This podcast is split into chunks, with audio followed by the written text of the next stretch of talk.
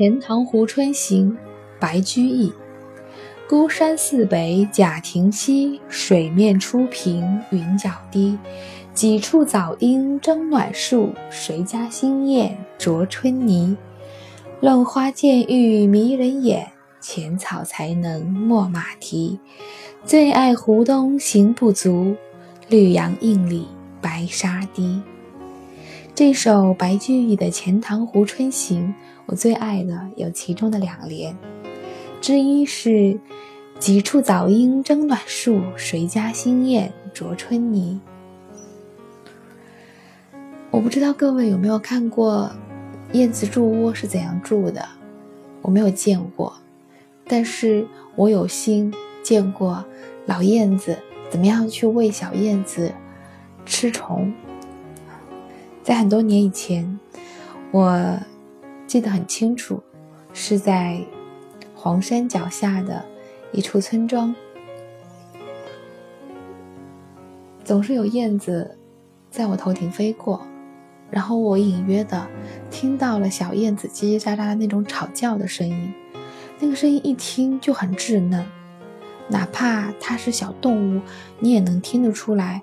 是老燕子的叫声，还是小燕子的叫声？我循着声音找过去，真的在一处屋檐下看到了一个燕子窝，里面有四只小燕子。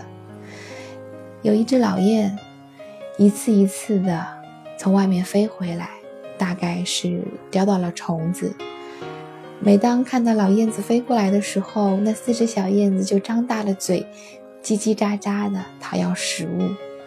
我就看到老燕子一次又一次的去捉虫，一次又一次的准确无误的按顺序喂给那四只小燕子。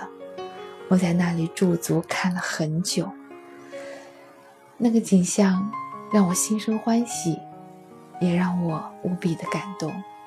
这就是生命自然的力量，无论是哪一个物种，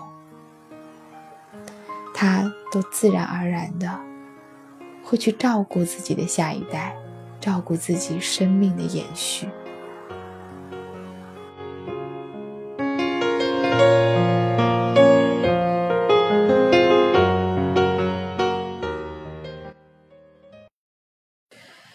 我喜欢的第二句联是“乱花渐欲迷人眼，浅草才能没马蹄”。这个春天就快要过去了。在这个春天里，上海一如既往的各大公园打出了各种花的节日：桃花节、梅花节、樱花节，各种各样。每个公园都为了增加客流量，给自己人为的、刻意的去营造一种我们这个公园就是某一类的花特别多。这可真的是乱花渐欲迷人眼。而对于小草，我感触最深的，倒不是春天，而是春夏之交，野草疯长的时候。小区里、公园里、写字楼的楼下，各处绿化带，都会有工人拿割草机去把草坪进行修整，阻止它的疯长。每次。路过这种割过草的草坪，我都会闻到一种迷人的青草的香味。虽然是人为的造成了浅草才能没马蹄的景色，但是却发出了让我们心旷神怡的来自大自然的香味。《钱塘湖春行》，白居易。